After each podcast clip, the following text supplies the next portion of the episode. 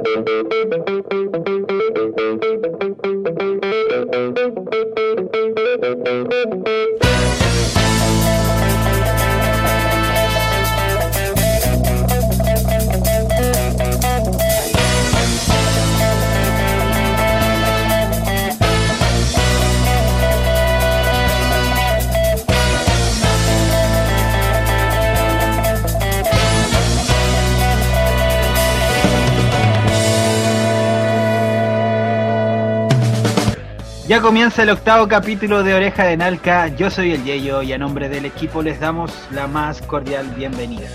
Hola, hola, mi nombre es Ignacio y contento de estar aquí en el octavo capítulo de Oreja de Nalca, en este hermoso estudio virtual de la Matrix. Quiero invitar, quiero invitar a todas las brujas y brujos que se suban al buque y conversemos de esta bella fuente infinita de arte que nos entrega el archipiélago. Así hablar de música, teatro, danza, pintura, costura, cocina, medicinas naturales y ancestrales, y muchas más cositas para agregarle a este bello caldo de saberes. ¿Cómo estás, Tommy, por allá? Enhorabuena a toda la chacalísima audiencia de Oreja en Alca, este podcast sobre música, artes y otras hierbas buenas de la cultura del archipiélago de Chiloé. Yo soy el Tommy y junto a todos, todas y todos quienes estamos tripulando el buque del arte de la 00.0, estamos muy contentos de que este proyecto siga creciendo y se posicione como un espacio más para el arte y la cultura insular. Todos caemos bajo este gran pangue. Cahuiles Cósmicas. Hoy estaremos con dos artistas espléndidas quienes emprendieron el vuelo desde Ancuda Santiago. Ellas son Trinidad Riveros y Paloma Barra, dos amigas que decidieron vivir juntas en la capital y se han desarrollado de maneras muy bacanes y provechosas.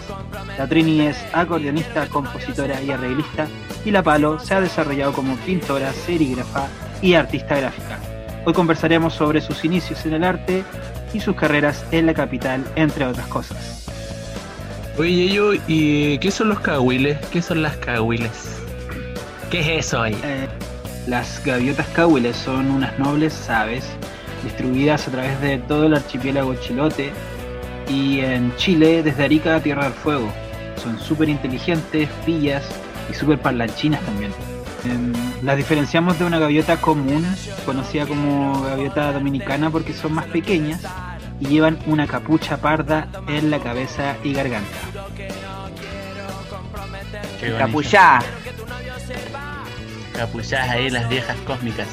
Chicos, comentarles que el nombre o denominación de nuestro querido archipiélago de Chiloé proviene de la palabra chilhue o chilhue, la que a su vez se compone por los elementos cheye y hue, siendo el primer concepto, cheye, el nombre común de la gaviota cahuil, especie que como dijo el Yeyo podemos encontrar a lo largo y ancho de las costas del archipiélago. Y en segunda parte, por la palabra hue, la cual proviene del mapuzungún y hace referencia a un lugar o espacio físico. Es así como Cheye y Hue, en su conjunto, hacen alusión al lugar de las gaviotas Cheye. Futahuapi Chilhue, el archipiélago de las gaviotas. Mira, mira tú, ah. Bellísimo. Quiero mencionar y publicitar dos grandes emprendimientos que se están formando en Ancud. El primero es una panadería virtual de mi querido hermano Jocho, Jorge Alvarado. Él trabaja toda la semana a modo de pedidos de la gente que quiere este hermoso y misterioso pan preparado con una fórmula diferente al pan común y corriente que conocemos. Es un pan de larga fermentación a base de levadura natural, un fermento llamado masa madre. Puede llamar al más 569 681 20 222 o buscando en Instagram como jocho.art. La segunda cápsula publicitaria quiero mencionar un hermoso taller que se está armando aquí en Ancud. Pueden buscarlo en Instagram como Taller Chancho. Es un taller de costuras y bellos detalles en pintura, donde se fabrican peluches, bordados, parches con una excelente calidad y originalidad a pura mano chilota. Y pronto se lanzarán con una línea de gorros, hechas por Catherine Chandía y Carolina Bustamante. Así que ya sabe, si quiere ver la vitrina virtual, búsquelas como Taller Chancho en Instagram. Buenas chicos, para este diario mural quería presentarles dos trabajos musicales, producciones locales. La primera es este EP de Alan Alarcón que se llama Donde vuelan las gaviotas. Todos los temas de este EP fueron grabados bajo la incomodidad de permanecer en casa los tiempos de pandemia. Inicialmente fueron trabajados como maquetas, que luego transmutaron en forma de pseudo álbum. Cada canción fue compuesta, grabada e interpretada por Alan y cuenta el trabajo con cinco canciones. En segunda parte, quería recomendar también el disco producción Yo quería ser columpio de Gabilú. Esta producción formato long play o larga duración cuenta con nueve canciones compuestas interpretadas por la talentosísima cantautora ancuditana Gabilú. Estas bellas composiciones se encuentran disponibles en la plataforma YouTube y se posicionan como uno de nuestros discos preferidos de este 2020. Bueno chicos, vamos con un tema del EP Donde vuelan las gaviotas de Alan Alarcón. Este tema en particular cuenta con la participación de Pedro Mena en el saxofón, nuestro invitado del capítulo Renovar junto al Nachito Yarzún. Esto es Apartados en Oreja de Nalca.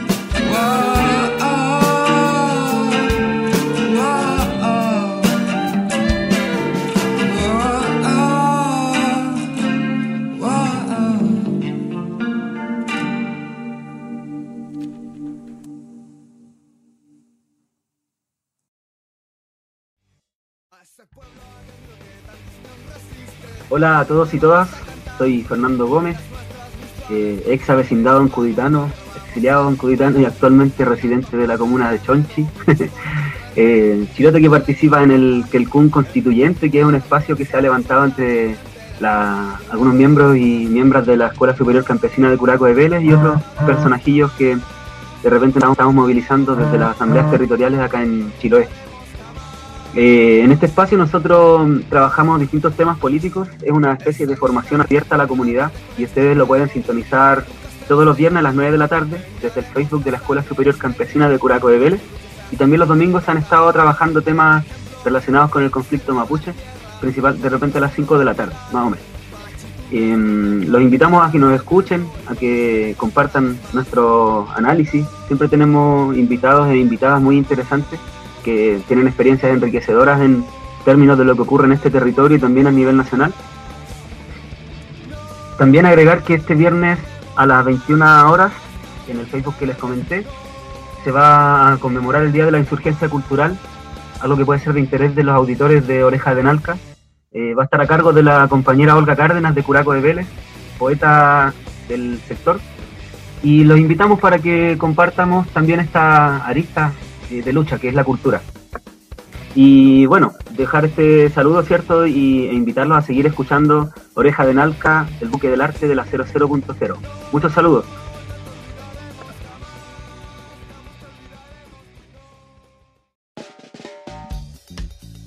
Octavo capítulo de Oreja de Nalca, y el buque de arte continúa su travesía por las aguas artísticas y las corrientes de la cultura chilota e insular. Hoy nuevas tripulantes nos traen frescas visiones de lejanas tierras a las cuales fueron a aprender las artes musicales, artísticas y muchísimo más. Dos chicas de Ancud que aprendieron el desafío de los estudios en Santiago, viviendo y compartiendo el cotidiano académico en la selva metropolitana, apañándose y dándole toda la chacalidad a estos años de formación artística. Las teclas, los pinceles, los botones, los murales, las melodías y los colores hoy surcan las aguas de la 00.0 tenemos el gusto de presentarles a Trinidad Riveros, acordeonista, compositora y arreglista, titulada de la Escuela Moderna de Música y Danza.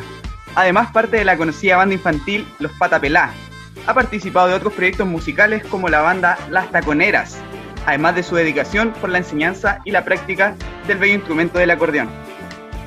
También presentamos a Paloma Barra, artista visual e ilustradora, que se ha desempeñado tanto en el muralismo, la serigrafía y el tatuaje, posicionando las artes visuales como una certera y potente arma de resistencia, tanto en lo social como en el rescate del patrimonio natural y cultural, dando cara tanto en Ancud como en Santiago.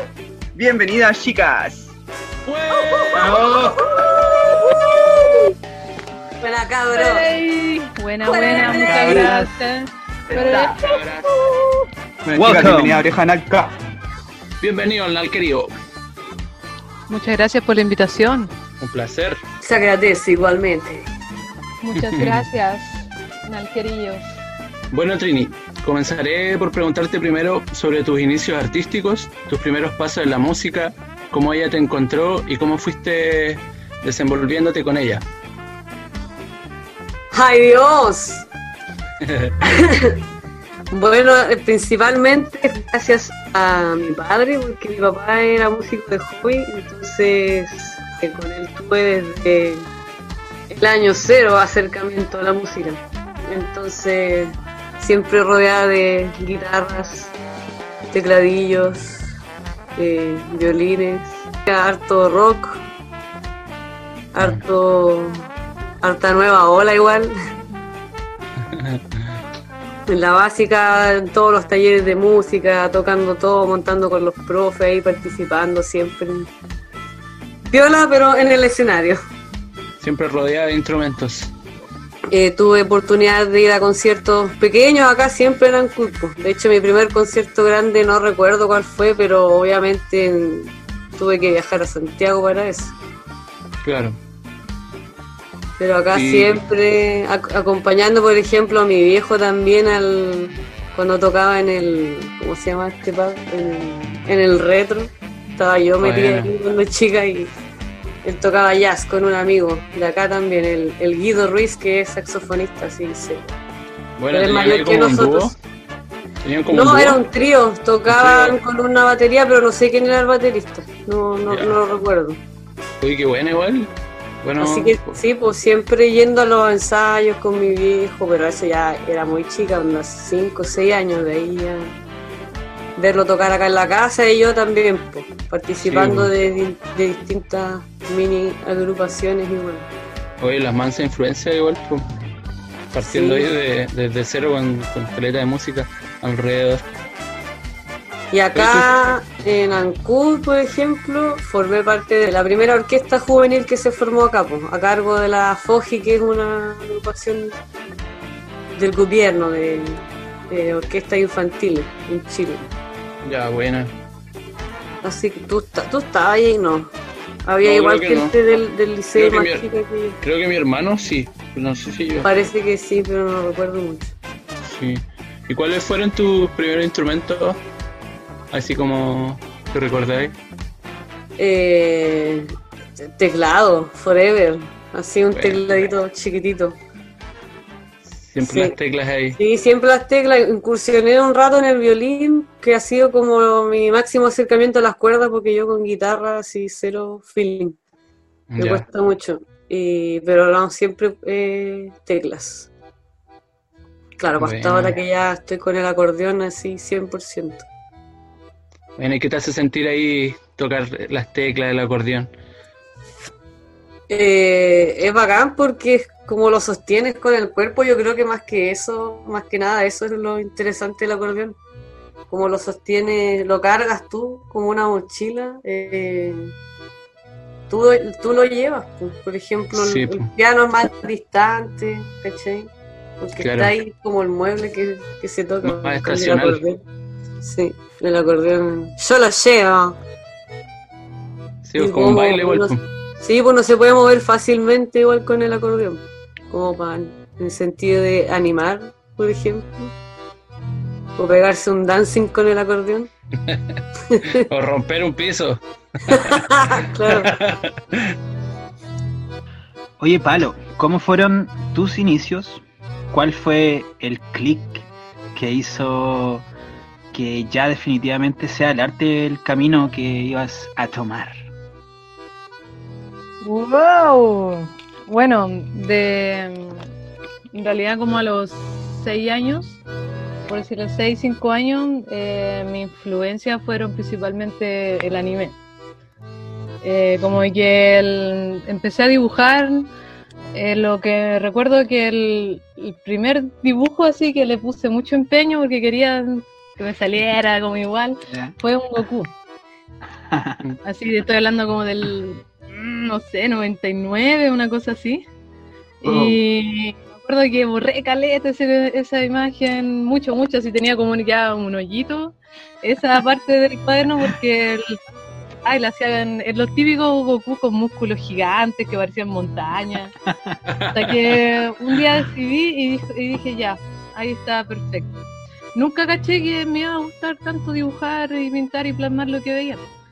Como que mm, el clic principal como para decidir que mm, me quería dedicar a esto fue como ya no sé, cuando tenía 18 años, en el, yo creo que fue como en cuarto medio, cuando empecé a hacer retratos, caricaturas y ahí la gente empezó a enganchar y, y me empezó como ya a pagar por eso, hacíamos trueque, cosas así. Y yo dije, uh, igual, igual. Pascual. Por la vida igual dibujé, pero nunca exploté nada. Nunca como que no dije, oye, a esto me quiero dedicar o empecé a, a hacer búsquedas de cada como referente o ver obras, no, eso fue como muy muy después, como te digo, Claro. empecé así dibujando un Goku y de repente, no sé, pues otro cabro más grande de otro curso aparecía con un Broly chacal y era como, "Oh, ¿qué es esta inocencia que dibujé? No sé, entonces, por ejemplo, con esas cosas me topaba y, y no, no le tomaba tanto, tanto peso. Pero como en la media caché que me, Ya. que me que iba para allá. Oye, y esas influencias que al comienzo decía el anime y eso, ¿se mantienen todavía hoy o igual ya han, ha mutado, ha evolucionado un poco tu, tu visión y tus influencias para hoy plasmar tu arte? Eh, sí, todavía tengo Anime Forever en, en ciertos trazos. y bueno, ha mutado, ya definitivamente ha mutado con el tiempo. Eh, ya con, bueno, cuando me metí a, estudiar igual caché como más referente. Hay uno que igual me quedó dando vueltas como pictóricamente, que el Lucian Freud, que es un loco que a pura mancha logra weas muy bacanes. Y, no sé, pues ahí cuando pasamos historias del arte, igual te das cuenta como cómo se usaban diferentes, no sé, por luces, oscuridades, cuando se llega al barroco, al rococó, como que ya ahí hay un hay un nivel que tú decís, wow, cómo evoluciona el tema de la pintura. Y ahí también te se va incorporando en uno, pero no sé, yo no soy tan metódica en ese sentido porque no, no, en realidad últimamente no he pintado mucho, ¿cachai? Como que pinté harto, pero en la época de la universidad y así como obras y cosas así. Y murales principalmente con, en Ancud. Ahí empecé a hacer mis primeras eh, experiencias con murales, principalmente con la agrupación Lucha. Bueno, oye, ¿y cuáles son las cosas que más disfrutáis de dibujar? Bueno, principalmente plasmar una idea que uno tiene en la cabeza o poder ayudar eh, a plasmar la idea de otras personas también. O hacer, me gusta también eh, poder tratar de crear y que fusionar con otra trazo, otra cosas, como eso se le llama cadáver exquisito. Porque tú, nosotros podemos dibujar ahora y cualquier cosa y después la unimos. ¿Cachai? Tiene una cierta coherencia. Pero no sé, me, me llama mucho poder eh, plasmar una idea en cualquier tipo de soporte. Oye, Trini, ¿por qué decidiste irte a estudiar música? ¿Qué año estuviste en la universidad? Y cuéntanos un poquito cómo fue esa experiencia. Fue una experiencia muy religiosa, porque estudié algo que no quería en realidad en un principio, que fue diseño, o sea, igual entretenido, pero en realidad no, no era lo mío definitivamente. Así que ahí fue como ya, me decido estudiar música, como que yo me sola me puse la barrera de ¿y de qué vas a vivir? Entonces, eh, pero sí o sí con ligado al arte, pues. así como nunca, nunca otro camino nada que ver. Eh, entonces, ¿qué pasó? Después de estar ahí en Valparaíso estudiando diseño, me vine a Ancud de nuevo de vuelta, un par de meses y en abril del 2011 me fui a vivir a Santiago por primera vez y ahí me metí al conservatorio de San Bernardo, de acordeón. Y tenía clase dos veces a la semana, teoría y acordeón. Así que me pegaba el pique de la reina a San Bernardo, pero de la reina onda a, estación, perdona, a, los héroes y de los héroes para San Bernardo, así súper pique, pique, pique de dos horas. Y ahí fue mi primer año y después era como, más que nada era como, eh, no un taller, pero era como más relajado el, estudio de la teoría y yo quería algo más hardcore, entonces por eso dije, ya voy a ver alguna otra opción, la Chile, la católica, fue como, puta, no, doctor, no quiero, porque es muy cuadrado. Bueno, igual la música al final lo que estudia es súper cuadrado, pero como que ese grupito es ¿Por esos años te fuiste a la moderna? Sí, y ahí me fui a la moderna, el 2012. ¿De ahí estudiaste música? Sí, estudié composición y arreglos instrumentales.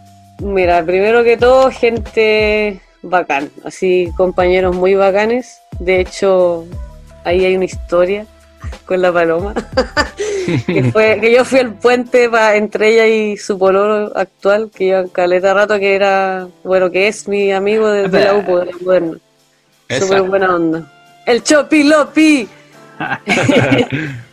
y nada, pues, puros cabros así relajados, ¿cachai? Buenos para tomar chela, piola, conversar. Eh, y musicalmente, bueno, aprendí muchas cosas. Bueno, la, moderna está como enfocada a, la música popular y folclórica. Entonces, académicamente tuve, o sea, me, aprendí, no sé, para escribir para cumbia, bolero, merengue, cueca, un montón de cosas. O sea, como todos los estilos populares en teoría. Y lo que se escuchaba harto también, porque habían hartas presentaciones en el teatro, eso era entretenido. Por ejemplo, había presentación de cantantes de segundo año, no sé, soul toca hoy día, después otro día chacarera, así como bien variado.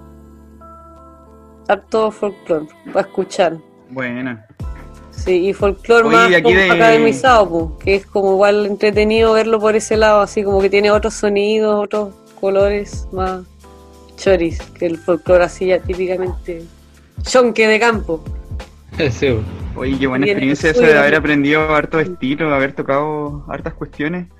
Sí. Uno como que ve más como a Latini tocando más vals o polka o ah, sí, del, del gypsy, pero que de pensar así que estuviste en la U aprendiendo una, un ramillete así bacán. Claro, Sí, lo que pasa es que acordeonísticamente se me dan más esos estilos y me gustan caleta y en realidad no, no me he dado la pega a sacar otras cosas todavía, aunque me gustaría incursionar, no sé, de repente una vez me acuerdo que saqué, ¿cómo se llama? Eh, Nothing Else Matters de Metallica y me gustaría como hacer un megamix de, de cositas así como no acordeonísticas, pues también es bacán incursionar por ese lado. Paloma, ¿Cómo fue irse a estudiar a Santiago? ¿Cómo fue ir agarrando terreno allá? Conocer otras técnicas del arte de, tus compas, igual que, que conociste allá. Pues, ¿Cómo fue eso? Los vínculos que formaste con amigos y amigas. Eh, toda una experiencia. Me fui el 2012 a Santiago. Bueno, fui a la ARSI. Mucho, y muchas chilotas y chilotes estaban en Santiago en esa época. Y mm, también ah, estaban eh, algunos y algunas estaban estudiando en la ARSI. Entonces ahí generábamos un vínculo constante. De piño.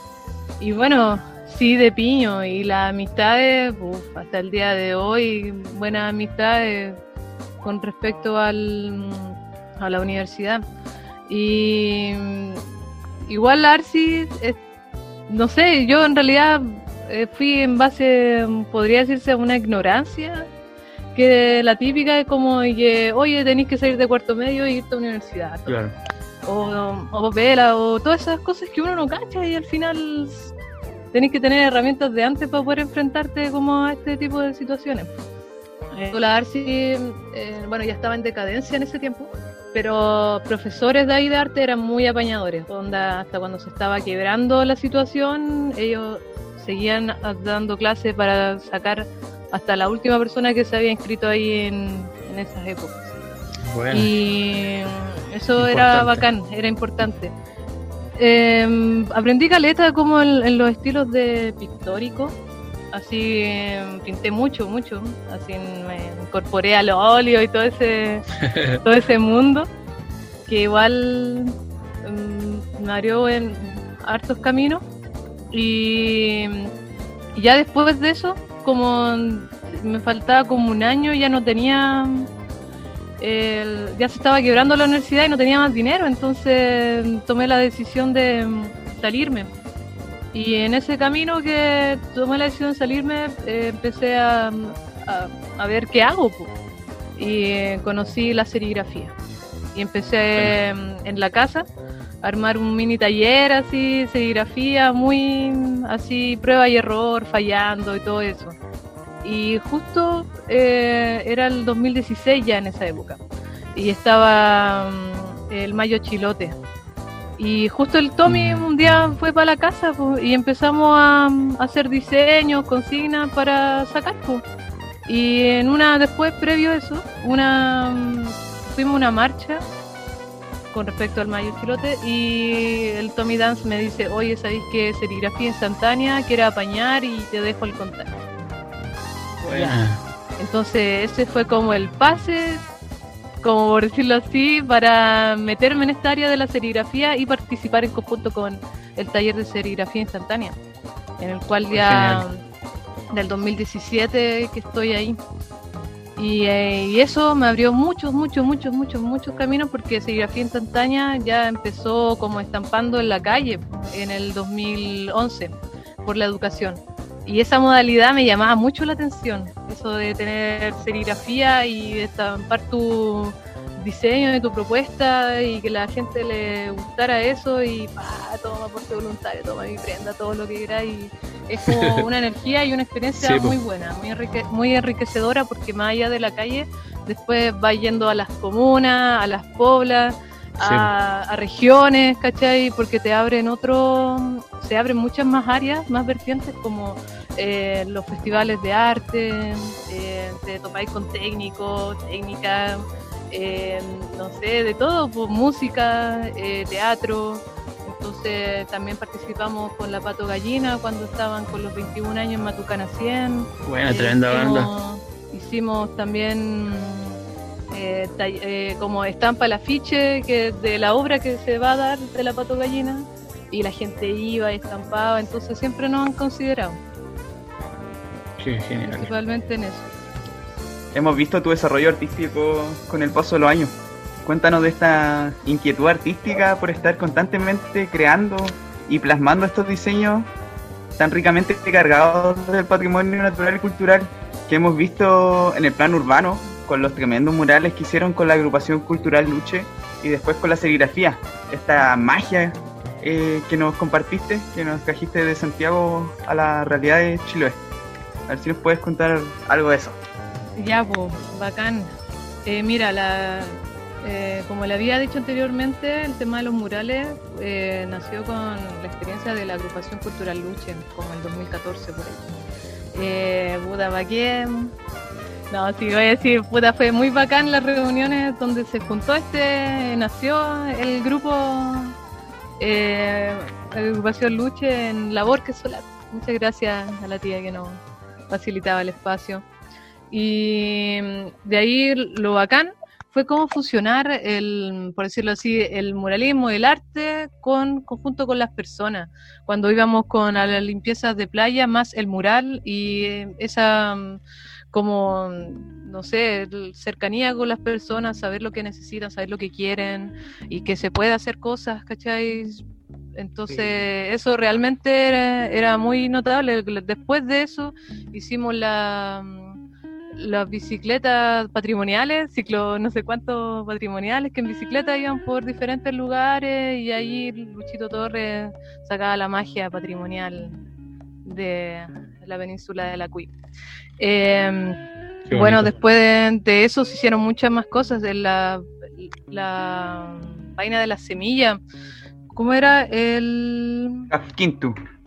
Tafkintu. Eso, estuvieron harto años realizando.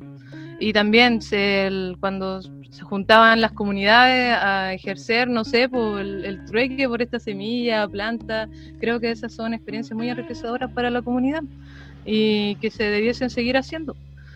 También después de eso, después de un tiempo, eh, nos topamos con el proyecto La Casa eh, del, de Arte y Oficio. Casa de Arte y Oficio. ¿Se acuerdan? Sí, ¿cómo olvidarlo? ¿Cómo olvidarlo? ese proyecto estaba, estaba recién empezando y Chris nos contacta para poder realizar algún taller de, de algo. En ese tiempo era estábamos como full sacando a flote la serigrafía. Yo creo que ahí también floreció, más el tema. Eh, nos facilitaron el espacio, le pusimos, bueno, adaptamos, movimos, sacamos todo y ahí... Sí, qué bonita esa pieza, yo me acuerdo. Qué muy linda esa pieza. Y lo bonito es que después se adaptaron más, más tipos de habilidades, como la música, el teatro, la danza, y todo eso era para la comunidad. Eh, creo que hasta un invernadero también se estaba haciendo. Y bueno, después de eso, después de, estar con la agrupación Luche, em, en los veranos con Aleluya decidimos formar Avesicas, que es como el mismo formato, estampar por aporte voluntario y llevamos otras cosas ya hechas, como imanes, stickers, afiches, todo obviamente relacionado con Chiloé, flora y fauna. Y también protesta. Eh, Y con eso fuimos también a festivales, fuimos al Festival de Caulín, nos poníamos en la plaza, eh, también íbamos a otras ciudades, a otros lugares de Chiloé, también a Castro, eh, fuimos a Puluqui, también a Calbuco, y esa experiencia igual eran buenas, bonitas, a la gente le gustaba, aprendía mucho, que como no se hacía, como entonces aprendía eso, ¿qué? Era como magia. Era llamativo. sí, cuando la gente veía y el resultado, así como ya ahora vamos a subir el bastidor y ¿qué? está el diseño ahí en su polera, así. y era re bonita la experiencia. Oye, Palo, cuéntanos sobre Coli Larga, este último proyecto. ¿De qué se trata? Eh, Coli Larga Taller, eh, principalmente, bueno, se creó en tiempos pandémicos en conjunto con Animalito de Hilo, con la amiga, con Amanda, con quien vivo, con vivo aquí en la casa y un fuerza ella borda, hace costuras también. Y dijimos, ¿por qué no unimos nuestras... por qué no hacemos una fusión? Y, y, fue como, ya, pues hagamos pruebas, teníamos materiales y empezamos primero con proyectos de estampados con diseños de honguitos, aves, con lo que ya había. Después empezamos a evocar como ya serpientes y otro tipo de cosas que más adelante vamos a sacar y mm, fíjate que nos fue bien, obtenemos buenos resultados y hace poquito lanzamos la página con todas las cosas, creaciones que hacemos. Y nada, buena fusión, serigrafía, diseño. También tenemos un concurso por si quieren participar. A ver. Ahí estamos sorteando también eh, estuche, un bordado, tatuaje y una polera estampada con algunos diseños. Así que si quieren pueden darle una vueltita, participar, etiquetar y Liz Taylor. Yo ya lo estoy siguiendo ya. Wendy Wendy, muchas gracias. Tengo ventaja ahí en el concurso. Yeah. Ah. Trini, has estado inmersa en varios proyectos allá en Santiago. ¿Podrías comentarnos alguna? Bueno, mis pasadas de grupo en Santiago han sido 730 también, que es que ahora son la banda Jacarandá, que es una banda de folk, ah, onda neo folk, eh, estilo, no sé, ponte tú en Nano Stern, pero con su cierta instrumentación. pero bueno, estuve en ese grupo, que era más folclórico, estuve eh, en realidad yo en el grupo de música alemana estuve parchando al acordeonista cuando él no podía ir, pues, pero igual fui varias veces. Y este grupo era solo para fiestas de la cerveza. Nosotros nos disfrazábamos en el fondo pues, de banda alemana. Qué bacán. Y sí, pues sí que ahí andábamos con los vestuarios, pero ellos andaban todo el día vestidos. Era como que esa era su ropa, así, con eso, las mujeres con esos vestidos antiguos, grandes, con el falso debajo y todo. Y nosotros ahí en el escenario tocando música alemana, pues tocábamos unos valses, tocábamos este pajarito tan es típico de la de la de las fiestas de la cerveza yo no tenía idea aparte del barril de la cerveza también. Claro. Eh, claro yo más que nada ahí hacía el acompañamiento con el acordeón porque las melodías las llevaba en el clarinete saxo trompeta y era entretenido porque era un bajo, una batería y esos vientos. Saxo, trompeta, un fliscorno, que es como una tuba pero más chica. Y el acordeón. Y luego de eso, claro, luego de eso, bueno, paralelo fue igual lo de Taconeras con este grupo de música alemana. Ahí estuve dos años más o menos y después me salí por una tendinitis horrible que me dio el 2014 que no se lo doy a nadie, fue horrible, así el dolor era letal. Y, y luego de eso ya eh, empecé con los Patapelá, que es el grupo en el que estoy actualmente, que es así como formalmente em, se define como un concierto teatral, porque igual prima la música en el escenario nosotros somos la banda que está continuamente haciéndole la música a la Isabel Patapelá, que es la actriz que, se mueve en el escenario. Nosotros, y ella en realidad juega con las canciones que nosotros hacemos. Pues, o sea, hablamos de, de la plaza del resbalín en los columpios y ella hace como los gestos de estar ahí pasándolo súper bien en la plaza. Entonces, Oye, ¿y qué estilos eh, utiliza los patapelás? los pata pelá, en los pata tocamos, eh, bueno, principalmente klezmer, que es la música gitana. Eh, tenemos un rock and roll, tenemos un bossa. Eh, sí, algunos vals también. No pueden faltar los valses. Forever. Y lo interesante es que somos somos seis, somos siete más la actriz y los siete cantamos. Entonces eso igual po, es lo que llama la igual. atención. Sí, todos cantamos. ¿Y cómo ha sido para ti igual esa, esa experiencia ya de incluir canto igual? Porque me imagino que anteriormente los otros proyectos igual era más que nada el, el acordeón o teclados, ¿cachai? Claro, No sé si sí, antes pues, no- igual había experimentado. ni siquiera segundas voces, po, porque en realidad no me daba el tiempo para, para hacerlo y para lanzarme a, a hacerlo nomás, porque es difícil igual tocar y cantar, tocar acordeón y cantar. Pero, por ejemplo, para las pegas de los 18 de septiembre, ahí me he tenido que tirar a los leones. La Paloma también ha sido testigo de los ensayos, así cantando, cantando huecas, así hasta las 12 de la noche con un, con un loquito que fue a ensayar una vez a la casa. Bueno, Y al otro día a, a tocaron dos, tres pegas, a pura empanada y, y chicha. Eso es lo bacán, igual que convidan caleta de, de comidilla, aparte de los pagos correspondientes. Obviamente. esa. Así que igual es desafío, pues. Oye, ¿y cómo ha sido la, la recepción de los niños? ¿Cómo lo, lo toman ellos en los conciertos? Quedan locos los cabros chicos, así como... De hecho, yo cada vez que, que actúo, que, me- que voy al escenario con los patas, me, me emociono caleta, porque... Qué bueno. Claro, es como, como que uno se ve a uno mismo es- escuchando al artista así como tu artista preferido, ¿cachai? En un concierto. Porque los niños obviamente no, no, no se definen tanto como por un como por una estrella musical, los niños más chicos, porque los patapelá en realidad Claro. es como, como que los niños de 7 años aganchan así bacán. De 0 a 7 y de ahí estirando un poquito más el chicle, pero no, tan, no tanto más allá de los 10 años. Entonces, como que uno los ve y están así gritando, saltando, emocionados y eso es bacán. Así, a, a mí me emociona caleta. Más encima que siempre, siempre después de cada función tenemos un momento de compartir con los niños y la familia, entonces nos sacamos fotos, fotos, fotos y abrazos y nos entregan regalos, cartas, dibujitos, y es como, oh, qué bacán, es muy bonito. Qué bonito.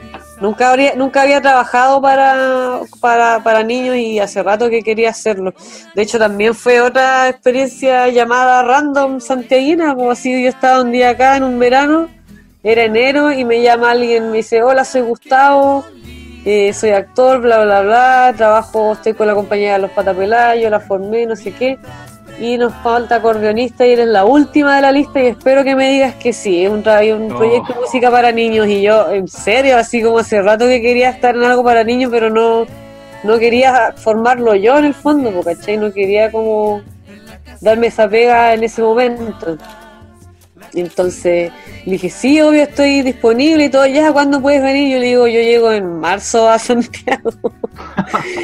y fue como chuta ya, y ellos como súper así, ya, que lo querían todo rápido, pues, para que saliera luego el proyecto, pero me esperaron y todo buena onda. Qué buena. Sí. Y paralelamente estoy desde marzo en la ONACH, que es la Orquesta Nacional de Acordeones de Chile. Buena, Sí, buena. Oh, buenísimo. Un nuevo proyecto que está súper entretenido. Y me recuerda cuando participé en la orquesta acá juvenil, pues, con los violines, los Claro. chelos, con todo, es como la misma onda, pero por, por cámara, así, por, por, Uf, por ¿y ¿Cómo ha sido eso? La sincronización. ¿Cuántos acordeones son más o menos? Somos, a ver, ponle tú que 32 acordeones, 30, 28, claro, Letal. Sí. Buena. Sí. Así que ha estado, eso ha estado súper, súper entretenido porque me ha hecho estudiar igual harto el instrumento, me ha hecho volver al, al estudio eh, y es desafío porque son claro, la orquesta entera ya son 32 y somos cuatro filas de acordeones. Yo estoy en la fila número 2. Está la 1 que es la más complicada, la 2 más o menos y ya la 3 y la 4 son más, más, más fáciles, pero en realidad todas tienen su complejidad. No hay ninguna que sea como, ah, ya pura nota larga y listo, sino todas tienen su, su parte. Todos hacemos acompañamiento, todos llevamos melodía. Eh, hay solos de repente, así que está, está bacán. Y claro, en realidad la dinámica de la clase o del ensayo son los 40 minutos que, de Zoom, ¿cachai? Eh, que es donde está, vemos, revisamos la partitura y, el, y, el, director nos hace revisar ya, tú tocas del compás 7 al compás 10, por ejemplo, o al compás 11 y, tengo que tocarlo yo, después lo toca otro compañero, que son como los pasajes más difíciles. Y así ha sido y ah, pues, después cada uno se graba en la casa de corrido y ese también es desafío porque es una pieza de 4, 3 minutos y medio más o menos, que donde no hay que, donde o sea, te puedes equivocar porque igual eso se puede editar después pero, no, no, la idea es hacerlo bien así, de una de corrido. Entonces ahí está el desafío, pues, y que, te enfoques bien, que no sé qué, que el fondo tenga que ser blanco, así que igual harta preparación, pero entretenido. Este es el octavo capítulo de Oreja de Nalca, junto a la Palo y junto a la Trini, dos genias del arte. Chicas, un honor que estén hoy junto a nosotros. Vamos al siguiente bloque y vamos a preguntarle varias cositas, además de la sección favorita de quienes escuchan Oreja en Alca, según una encuesta hecha en, mi casa. el momento chonque. Ahora oh, vamos a escuchar a la Orquesta Nacional de Acordeonistas de Chile, ONACH, que integra nuestra querida Trini interpretando un pedazo de tema, señores y señores. Esto es Bella Chao y lo escuchas en Oreja de Narca.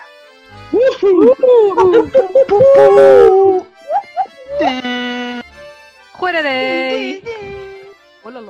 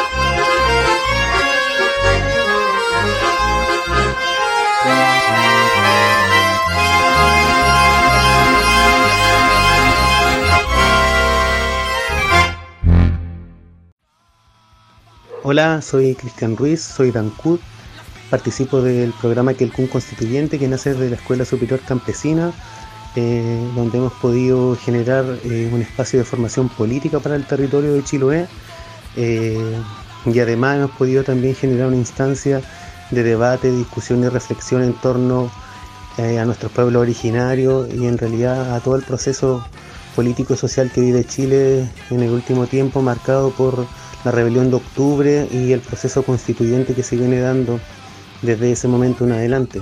Queremos dar un saludo eh, muy fraterno a, a los cabros de oreja en Alca por fomentar también el trabajo en los territorios, por fomentar los trabajos locales. Eh, agradecemos esta instancia también, los saludamos y también los invitamos eh, a que nos sigan. Nosotros estamos los días viernes y domingo, los viernes a las 21 horas, 9 de la noche y los domingos a las 5 de la tarde, 17 horas. Eh, con distintas temáticas. Los invitamos a seguirnos, a escucharnos y que también escuchen este gran programa donde han podido también mostrar eh, todo el arte y la cultura de nuestro territorio, eh, apañando siempre los espacios locales. Así que le hacemos un llamado a escuchar y seguir Oreja en Alca, el buque de arte de la 00.0. Un abrazo, compas, que estén bien.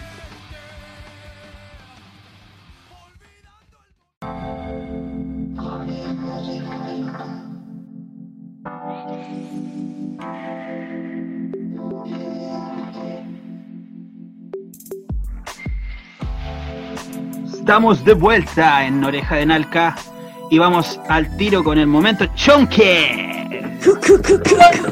¡Afírmate, vieja! Afirma la cortina, porfa. Ahí está sonando, ya. Esa. Vamos con la primera. Uy. Comida chi... Comida chilota favorita. En la marina. Qué rico. Comida favorita es la tortilla de papa rellena con chicharrones. Wow. Ay, ayuya. ¿Qué pasa? Muy bien. Palabra o frase chilota favorita. Por siempre en mi corazón, Huey. Que lo pudiera decir sin que le doliera los oídos, lo, lo grito, pero no sé si se puede. Grítalo, Me dan grítalo, permiso. grítalo. Ándale nomás. ¿Lo Mándale. doy nomás? Dale, dale. Le bajo un volumen. Ay, la baila. ¡Jue!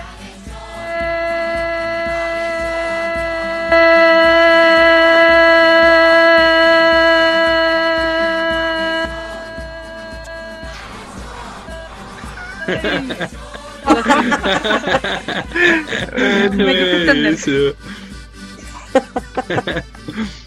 Te condenaste, chica. Dejé comido. Me gusta caleta cuando bueno. dicen eso. Ya, la otra. Ropa o accesorio chilote favorito. Calcetas de lana. Y cuellos. Gorro de lana. Lugar chilote preferido. Rosaura. Pudeto Bajo. El muelle de Pudeto Bajo. Lugar chilote favorito para compartir una pilsencita o alguna otra cosita. Aún sí. Forever, la, la escalerita del fuerte. Forever ahí arriba. Aguante. Por dos. Sí, Ah, lo mismo vino. El espiral. Ay, ahí ya. Ay, amiga, full en verdad coincidimos. coincidiendo así. La escalerita mágica. Y la última, artista o banda chilota favorita. Uoa. Subalterno. También coincido, subalterno. Ahí ya. Amiga, full otra vez Otra coincidencia. vez coincidencia. Yo creo que vivimos igual la época. Sí. Full ahí, EP de subalterno. Pulpo vacilando. de más. Ya. Voy yo. Voy Voy yo, voy George. Buena, buena cabras. Sabemos que ustedes vivieron un gran periodo juntas. ¿Cómo fueron esas experiencias psicotrópicas llenas de colores y música? Me imagino que lo pasaron malito, ¿ah? A ver, cuéntenos un poquito. Ay, ayuya. Eh, no sé si te parece que comente el tema del... Eh, un- un- una vez hubo un carrete afro en la casa. Ah, todo rico. Porque vivíamos con mi prima en ese entonces, con la Bárbara. Saludos, Barbarita. Saludos, Bárbara. Y mm, cuando digo carrete afro es con todas sus letras. El living se despejó de una manera que en una esquina estaba un tambor gigante que no me acuerdo cómo se llama. Y alrededor toda la gente que estaba en los sillones sentada con su tambor o su djembe y esa vaina. Y al, y al medio la gente bailando. Pero esa, bueno, llegaron, toda esa combinación llegó en un auto amarillo como escolar. Un furgón escolar, como llegaron con los tambores. Uy, teníamos la grande hasta como Se la. escuchó en toda la comuna. Yo creo, porque Sí. fue intenso, estuvo bueno, bueno, bueno, harto dancing, harto, harta música, colapsando espacios hasta la madrugada. Estuvo Bueno. bueno esa. Estuvo bueno ese. Sí. Oye, y ahí la, la experiencia de ustedes dos ahí, ¿cómo fue vivir juntas, conocerse más? Igual me imagino ese periodo.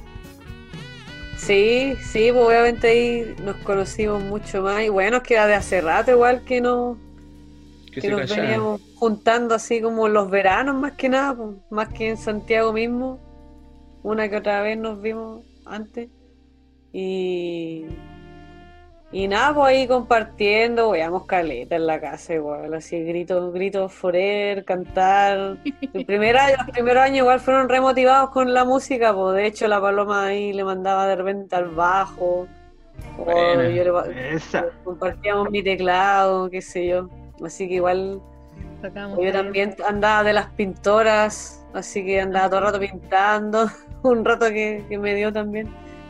O también acompañé a la palo a estampar, pues así que ahí aprendí un poco de la serigrafía. Buena, qué buena. Ahí compartiendo sabidurías. Oye, Sí, ¿qué me acuerdo. parte de Santiago? Entre el, donde vivimos, Sí.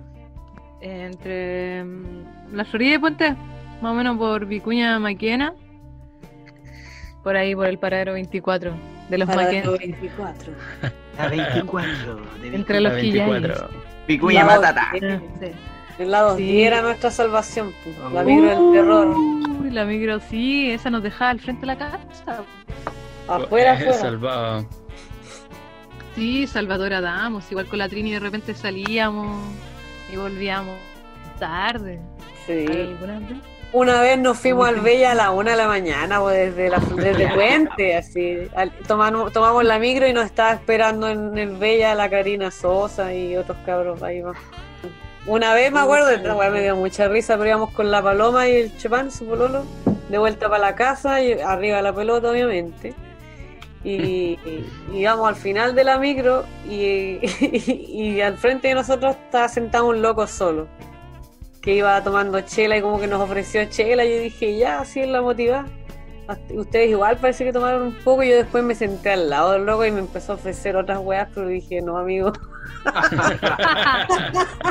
y loco ahí Rayos. solo, hasta cigarro parece que fumé, ya ni me acuerdo tanto, pero fue chistoso porque el loco iba escuchando hip hop, así le mandaba sus rimas y yo me puse a escuchar otra weá. Íbamos los dos cantando así en la rama, a todo chancho atrás en la micro, cada uno en su bola. Uy, ¿te acordáis la, la otra 210 de que, no sé si era 210, pero salimos del PEDA con la Trini, con el Chopin y parece con el Tommy, no me acuerdo si fue también esa vez. No, no, no. Ah, no, no me acuerdo. que- no, no, yo no estaba ahí. cuestión, amiga, es que, el- bueno, nos tomamos la, la micro ya y había una persona cantando Pibes Chorros, po.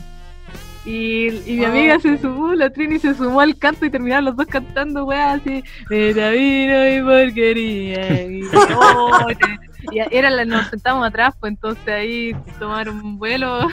Nos estábamos como mirando que chucha. con una Oye, yo vendía con así, agua, con cualquier huevo y todo eso. Y ahí después ya se bajaron y se. Qué chistoso. cosa, pero Se prendía la cosa por ahí. Bueno, Oye, como- Palo, sobre estas chiloteadas en Santiago, bueno, sabemos que hay una comunidad importante de chilota chilotes en la capital hace ya un montón de años. ¿Cómo se han agrupado? ¿Cómo se han juntado? Nos contaba ahí algo del Mayo Chilote, de ahí que desde Santiago los chilotes hacían marcha, hacían actividades, se apañaba con serigrafía. Sí, bueno, la etapa que se vivió con la Asamblea de Chilotes en Santiago, eh, bueno, fue ligada principalmente con el Mayo Chilote. Y se armó un buen piño, me acuerdo que organizábamos peña, conversatorios, asamblea, y también iba de la mano con la serigrafía como apoyo, siempre. Y me acuerdo que una de las jornadas que armamos fue como ir a estampar a un colegio por en vez de aporte como monetario era como aporte alimento no perecible para llevar cajas para la gente allá en Ancud por el tema del mayo chilote y la recepción estuvo terrible buena así mm, de partida quienes estampaban eran mismos estudiantes que se capacitaron un día antes para estampar los diseños que sus demás compañeros le iban a sugerir a cambio de eso, del aporte de alimentos no perecibles. Fue una bonita experiencia, junto con ahí se movía el asunto con Mancilla, con el chino. Saludos chino para ti, chino Mancilla. Un gran apaño también ahí en la asamblea. Y, eso, y de ahí ha surgido y de repente se apaga la, la, asamblea de Chilote y después vuelve a resurgir con el tema de la revuelta y ahí también se han hecho mm, hartas cosas, se han convocado a asambleas para ver y cómo poder ayudar o aportar y reflexionar sobre esto de parte del territorio de Chile. Mi experiencia, comentarles que bueno, uno siempre tiene su piño, su amigo acá en la ciudad, con los que se junta, echa la talla, comparte, lo pasa bien, se toma unos mates, su cosita por ahí de repente. Su malicia. Pero también en algunos momentos lo hemos visto ahí apurados de repente en agruparnos ante las contingencias, como fue el Mayo Chilote, como fue el último año y nos hemos organizado. Ahí comentarles, por ejemplo, que el año pasado con los chicos pintamos un lienzo gigante que colgamos ahí en plena Alameda que decía avanzando, avanzándose a la autonomía y la plurinacionalidad de los territorios. Somos el mar que se levanta para vencer, que fue una tremenda intervención y fue como nuestro aporte también aquí a todo lo que fue el mayo chile, o sea, el mayo chilote, el, dijéramos, el estallido social de octubre. Y ahí varias veces en la calle también nos vimos con un montón de gente de Ancú, de Castro, de otros lados, apañándonos en esa, de una fraternidad insular. Uy, sí, eso de encontrarse con Chilote es una. Es un rollo igual súper bueno, interesante, que más que le ha pasado en diferentes lugares donde han estado. Es como tener familia allá, pues. Sí. como que habláis el mismo idioma, no sé, de alguna manera, como que uno siempre se va a sentir cercano a un chilote porque mm. uno se entiende, pues sabe todo lo que, lo que es vivir acá, lo complejo y lo bonito y, eso te genera cercanía, ¿eh? es brígido. Como tú en otro lado termináis haciéndote grandes amigos de otros lados, de Castro, de Achao, de Chonchi, que yo no sé. Claro. Eh, es muy bonito eso.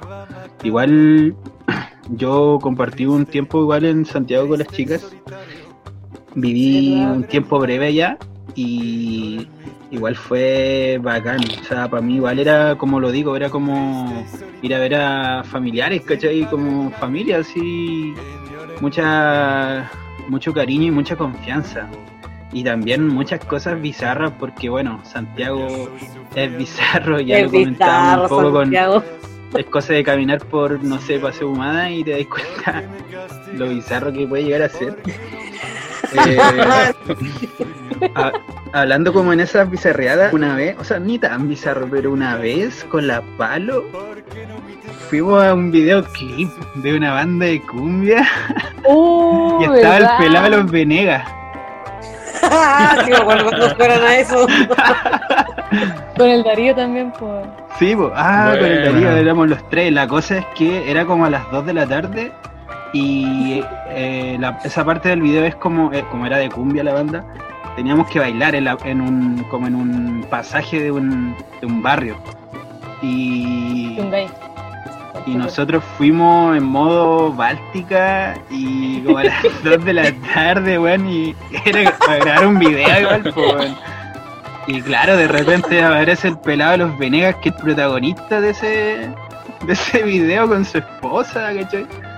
Y, Ay, y- ustedes ahí y lo que teníamos que hacer era bailar, ¿cachai? Y weón, pues, hacer el trencito y weá así, claro, y abrazarlo el pelado cuando llegaba, weón. Y la palo sale como ahí, full primer plano, así abrazando al pelado y la weá haciendo trencito. Como igual cagados de risa a nosotros, weón. fue súper chistosa esa, esa ocasión. weón. Yo creo que ya lo han visto todo el video porque siempre siempre sale a, No, yo no lo he visto, yo no lo he visto, weón. en la rama. ¿Cómo lo Yo no busco? extraño. ¿Cómo lo busco? No, no lo voy a decir, weón. No, no les vamos a decir. No le vamos a decir, weón. Sí, weón. Algún día lo veremos. Oye, y otra rama, otra rama igual que fue muy linda fue, creo que para mi cumple llegaron las chicas, yo ya estaba durmiendo, eran como las 4 de la mañana, weón. Yo estaba durmiendo y las cabras llegaron al- a mi departamento, weón, a saltar arriba de mi cama, los otros cabros que estaban en el carrete. lleg- Le llegaron, le abrieron la puerta y todo, y entraron a saltar, weón, a mi cama, así a cantarme el cumpleaños feliz. Yo estaba durmiendo ya, pues, weón, todo curado, seguro. Y Me llevaron- llegamos ahora. Me llevaron una flor y un zapato, un bototo que pillaron ramo en la flores y un calle, zapato que pillamos en la calle. La weá que me despertaron y bajamos a otro depa, estaban carreteando en el mismo edificio. Weón, nos subimos una cachada de personas al ascensor. En el ascensor, Saltando, weón. Saltando mal a ese ascensor, casi lo, botamos. Oye, sí, Dios mío, ni ¿viste esta gente? Oye, no, pero es que, es que allá era, encontrarse con chilotes era, era no sé, volverse loco. Ya como, ya, vamos a tomar, sí. Mis compañeros de curso siempre me molestaban, en primero, en segundo de la U. Decía, weón, es un espectáculo cuando la Trini se encuentra en ese centro con sus amigos de Chiloé. Haciendo los gritos, gritos, un piño de weones gritando, ¡Juay! Oh, chistoso. Oye, me acuerdo de una igual. Esta no sé si salga, pero Uh, igual tirémosla, igual conversémosla. en la casa de ustedes, ahí en la Florida, y había mucha gente en ese carretero, mucha, mucha, mucha. Oh, lo recuerdo. La cosa es que sí, de hecho fueron como cinco carretes en uno, porque la weá fue monstruosamente tremenda. Hasta metaleros habían, pues. Sí, po. La cosa que yo un rato entro, eh, veo entrar una filita a la cocina, así como sospechosamente, y dije, ya, pues voy. Y no conocía a nadie, creo que el Chopin nomás era el único que conocía. po. Y ya, yo te estoy hablando de, ese era mi primer año después del liceo, po. yo tenía como 18, 19, y era un ¿En pollito. serio? Un pollito La cosa es que ¿Viste a la Palomo. entramos a la cocina, claro, y yo quedo como, ¿qué onda? Y en eso el Chopin me dice, oye, eh, vos fumáis pasta, por cierto. Y yo, weón, casi me hago caca, weón, casi me hago caca ahí mismo, weón.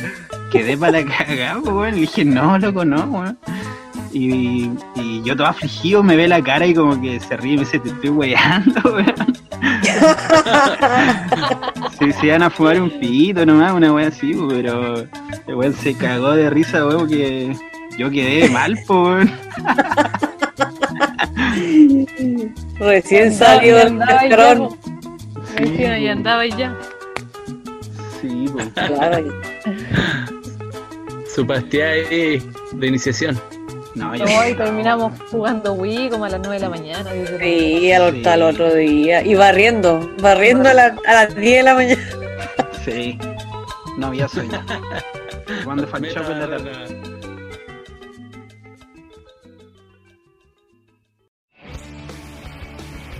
Muy bien, chicas. Queremos, queremos saber qué opinan del arte en general en Ancud y en Chile. Ay, ¿Cómo lo ven? ¿Qué es lo que está bueno? ¿Qué es lo que está malo? o quizá no tan bueno en verdad? Rini. Eh, la verdad, la verdad es que, como te decía, cada vez que yo venía estaba muy desconectada de todo lo que estaba pasando. De hecho, no iba a ninguna tocata, nada, así, no, no me juntaba a tocar con nadie. Entonces, ahora que lo que es lo que lo que sé de Ancud es lo que está pasando así como en Instagram que no sé de repente suben cosas barbas de palo qué sé yo ahí escucho algunas cosas que van apareciendo pero la verdad no no, no tengo una opinión así de que no sé qué me parece o qué no porque no estoy no me he metido todavía pero me gustaría, por ejemplo, aprovechar ahora que vine, eh, siento que falta igual como la academia, ¿cachai? No sé si como para yo, obviamente, decir, sí, voy a hacer una academia mía y toda la bueno, porque es mucho, mucho, mucho papeleo y a lo mejor no me quiero dar esa lata, pero sería entretenido impulsar igual un poco esto, porque yo soy bien como estudiosa en ese sentido de la música, entonces y hay gente que quiere aprender esa parte, pues, ¿cachai? De, no sé, pues, de más teoría, armonía, qué sé yo, todas esas cosas que igual me encantaría compartirla con quien quiera de músicos de acá, ¿cachai? Excelente. Estaría bien interesante eso. Palo, tú igual en la misma en la misma línea, ¿cómo ves quizá no necesariamente la música, sino lo, que tú haces un poco más. ¿Cómo lo ves aquí en Ancud? Eh, bueno, como lo veo hoy en día. Ancud igual ahora se está nutriendo de harta gente que está haciendo arte en el sentido plástico o gráfico. Como por ejemplo la, no sé, yo hasta el momento sigo harto el trabajo de la José Aguilar que en su, con sus manualidades muy seca y la pintura igual. Sí, tremendo. Como que le, cada vez se va superando más y la recomiendo totalmente. También mm, en la ilustración últimamente a la que he visto harto es a la niña Pudo. No la conozco, pero admiro mucho su trabajo. Me gusta demasiado ese trazo que tiene Niña Pudo, aguante. ¿Quién es? ¿Cómo la se busca? Niña Pudo. O sea, Nina Creo. Ya, buena. Para, no. Ya, no la cachaba tampoco. Sí, búsquenla, es, muy interesante su trabajo. Eh, y también cachaba como en el ámbito de los murales, como al CETEVI, al, al MAD, hay unas cabras también, pero no se ha explotado tanto como se, se puede explotar aún. Y eso me gustaría también que se hubiese más motivación, de más que de repente no hay las condiciones, pero siempre se puede, siempre como que no hay que dejarle al verano todo. Igual por primavera uno se puede activar o no sé, ahí armarse un piño, pero de que hay, yo sé que hay harta gente que tiene dones y habilidades para plasmar eh, gráfica buena. Hay potencial el potencial y, y sí, pues estaría bueno como que enfatizar y, y, poder darle, no sé, pues insumo a la gente que quisiera dedicarse a eso más adelante. Y cómo también se va a dar cuenta de eso la gente en, en su estudio, en su cotidiano, por ejemplo, no sé. Personalmente a mí me gustaría dedicarme unos, años a Nancuda generar tanto en una escuela o en taller X, en comunidad, el tema de la serigrafía, la propaganda. Y a eso le abre a, caminos a mucha gente. Este, como que en, en Ancud es como no se no se le da tanto auge a ese tipo de cosas, a ese tipo de habilidades a desarrollar. Como que siempre queda bajo perfil o o no se explota en el buen sentido, así como, no sé, porque creo que desde chico, chica, uno tiene que eh, saber que hay un mundo de posibilidades. ¿Cachai? Que en el camino tú ves lo que quieras elegir y eso falta mucho. Como experiencia personal, el, cuando llegué a Chiloé fue como en aspecto del 2006, en, en la media, y no había, yo ojalá hubiese, no sé, me hubiese encontrado en el camino con gente que me, invitar a la senda del mural, ¿cachai? O al otro tipo de arte, pero no, pues era la apología al copete, la apología al copete primordialmente, ¿cachai? Que era como lo mejor. Y en realidad ya no se debiese hacer tanta apología al, copete y esas cosas bizarras que uno puede llegar a, a vivir o otra gente también y em, darle más con, no sé, por lo, el arte, la la vaina ambiental, conocer bien el territorio, lo que se puede hacer, el compostaje, no sé, creo que hay un mundo todavía que no se ha explotado bien por temas de que, bueno, si hablamos de municipalidad nos vamos para abajo, si ¿para qué andamos con cosas? Porque todos los proyectos buenos se han sido recortados hasta el día de hoy. Entonces, uff, hay que cambiar una estructura enorme para que todo funda, en todos aspectos. Porque creo que todo va de la mano, el arte, la, todo, todo tiene, tiene sentido. Entonces, como ese tipo de cosas se debiesen, no sé, dar más cavidad, como alguna vez fue la escuela de rock en Chile, claro. por los años 90, por ahí. Debería haber un, un vínculo igual más, más cercano en cuanto a artistas visuales, quizá como de repente uno lo ve en, la escena musical, que acá de alguna manera todos nos, nos cachamos, nos conocemos, eh, se generan tocatas que igual generan quizás más popularidad, por decirte de alguna forma, pero igual se podrían realizar performance, yo creo, entre artistas visuales que, que se apañen, que hagan quizás algún tipo de colectivo. ¿Crees que falta más eso para explotarlo más o en verdad no, no es tan necesario? Creo que se han intentado hacer ese tipo de cosas, pero no prosperan porque por falta de espacio. Como que debiese ser y debiese facilitarse, rebuscarse las cosas, pero no, no han llegado a buen puerto.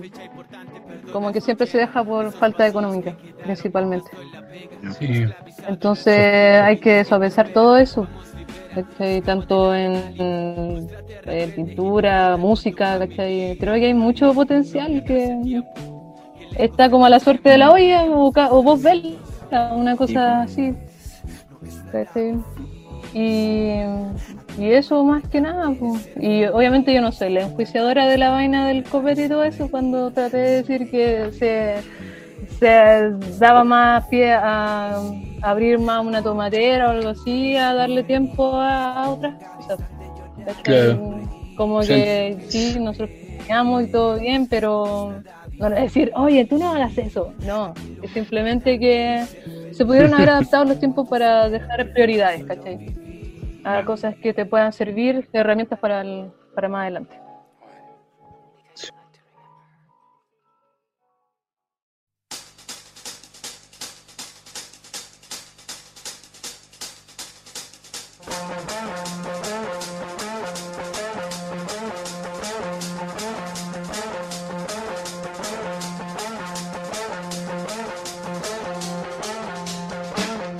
Saludos a toda nuestra audiencia. Seguimos en Oreja en Alca, el buque del arte de la 00.0. Estamos junto a la Tini y a la Paloma, dos chicas de Ancud, tremendas artistas que nos están acompañando en este capítulo de tripulación acá en el buque del arte. Y nos vamos a la sección de recomendaciones, en la cual le vamos a pedir a las chicas ahí que nos comenten algo bueno para comentar, para compartir con toda la audiencia.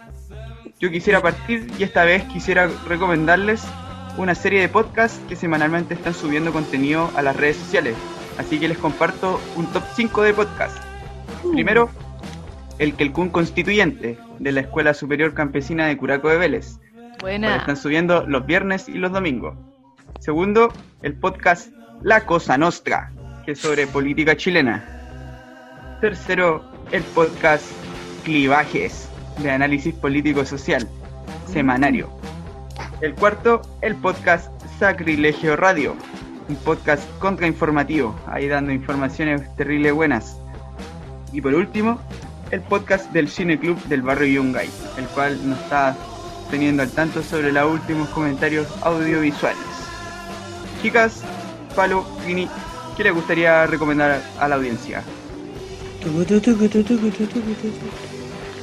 con los con los podcasts que no, no he escuchado tantos pero lo que he escuchado me han gustado bastante. Y uno es de Puerto Montt, que se llama No Somos Nada. Y es como, hablan tanto como de la pedagogía y la, y la contingencia. Son profes de, de arte, profes de historia, que se juntan y conversan sobre distintos temas, como los que le hablé, y también tienen invitadas y todo interesante.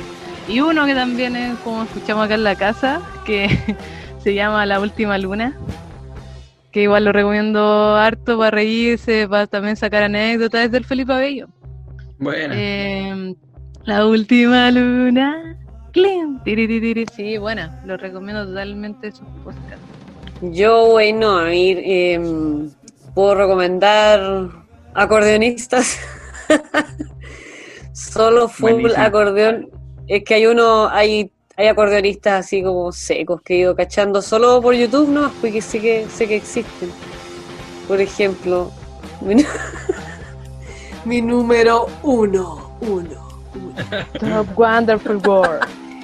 Es así mi top, mi uno máximo es Richard Galliano, es un acordeonista italiano que tiene un, no sé si un trío, un cuarteto o un quinteto de jazz, eh, donde toca temas de Piazzolla, de Astor Piazzolla y los pasa al jazz con acordeón y la base, con, con trabajo, qué sé yo, y está terrible. Bueno, el loco es seco así es seco, seco y se ve como que son esos músicos que transmiten así en el escenario, apenas se paran así, tocan una tecla y tú quedas ahí, oh, loco, bacán. Y Mamma mía. sí, ahí hay harto para ver en el YouTube de Richard Galeano. Y otro acordeonista también que me gusta harto, que es de Argentina, es Chango Spasiuk, que tiene, es de origen medio polaco, parece que su abuelo era polaco, de los polacos que llegaron por Argentina. Y el loco tiene unas composiciones así locas, loquísimas para acordeón. O sea, más que locas, eh, virtuosas. Porque el loco por toca chamamé, toca vals, qué sé yo. Pero hermoso. Y también así es como un tipo súper humilde, ¿cachai? En el sentido de que no, no está ese ego de músico seco y la wea que, que de repente se ve.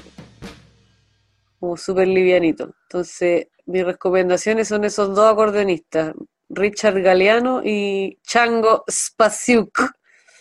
Ahí para que lo- los busquen. Buena, Buenísima. Sensacional. Ahí lo escucharemos. Eso ha sido las recomendaciones.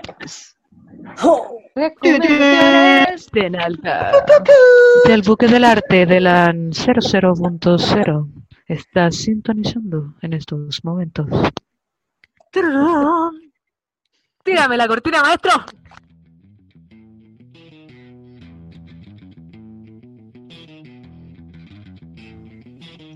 Hemos Ok. llegado al final del capítulo número 8 junto a Trini y Paloma. Chicas, Oh. muchas gracias por estar hoy aquí. Saludo a las cabras siempre. A la chiquilla, Dancud, de Santiago. Se les quiere mucho, cariño. Y ya nos volveremos a encontrar. Que mm, todo esto sirva mm, eh, de aprendizaje para mucha gente. A cuestionárselo todo nomás, se choras y se chores. Y mm, vamos derribando todas esas como se dice, todas esas cosas malas que hoy en día siguen ahí y mm, no han caído. Pues, como por ejemplo la violencia, mm, el machismo y el Chiloé que cunde caleta todavía.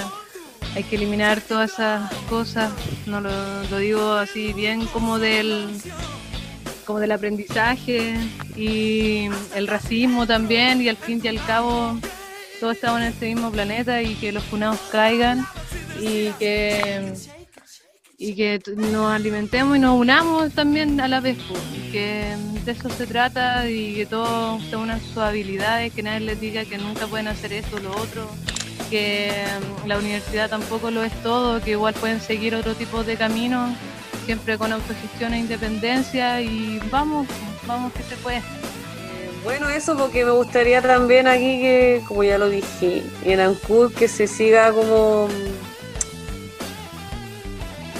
Eso.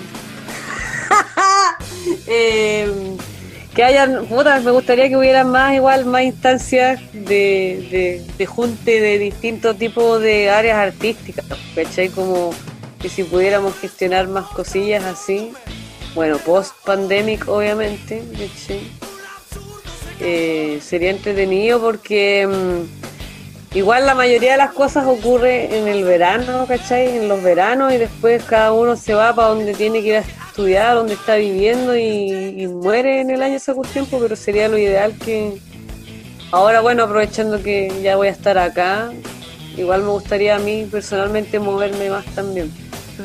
Buenísimo, un gustazo igual tenerlas aquí en este buque de arte, ya arrimadas aquí arriba, compartiendo sus experiencias, su sabiduría, sus palabras, igual sus visiones de, la vida, de lo que han pasado. Así que agradecido a ustedes dos y, bacán pues, para ahí, para volverse a, arrimarse en algún otro espacio para tocar y aprender otras artes igual. Así que muchas gracias por esa enseñanza. Un saludo y un abrazo grande a la Tini y a la Palo que nos compartieron en este capítulo toda su sabiduría y enseñanza en el arte, en la música. Y extender este saludo a toda la gente que continuamente está escuchando el podcast el cual hacemos con harto cariño para todos ustedes. Un abrazo afectuoso. Quisiéramos invitarle a escribirnos, dejarnos su comentario, aportes, críticas a través de nuestras redes sociales, el Facebook, el Instagram o comunicándose directamente con nosotros, los servidores del Nutririo. Recordarle que todas las palabras son sumamente nutritivas y provechosas, pues nos permiten retroalimentarnos, bailarnos e ir mejorando en esta pronta comunicacional llamada Oreja en Alca. Así que hoy día con esta tremenda invitada nos despedimos. Adiós. Muchas gracias.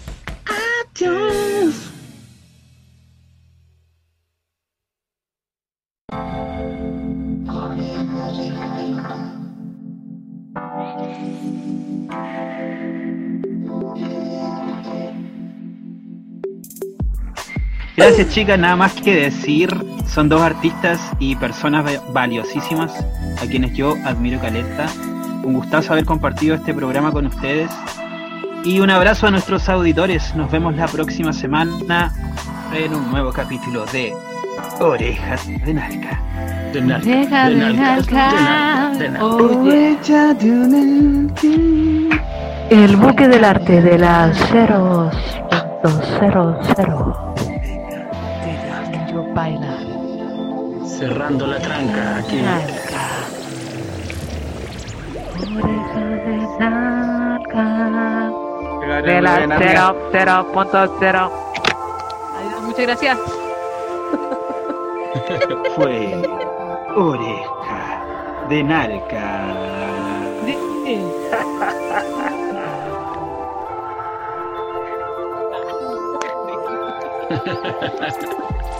Yuck, yuck, yuck, yuck, yuck, yuck, yuck, yuck, Bueno, ¿y, en qué quedamos? Que mi comadre. Ah. mi comadre tenía experiencia paranormal. Pablo, ese Goku que dibujaste por primera vez era Super Saiyajin o era Goku normal? Super Saiyajin. Era normal. No, no, no, Ah, claro. Buena. Estaba en Dragon Ball, no más con niños.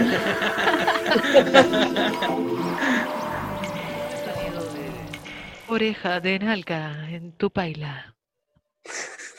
Directo, a tu paila.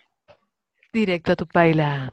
Oreja de nalga. El buque del arte de la 00000. Carnaza con la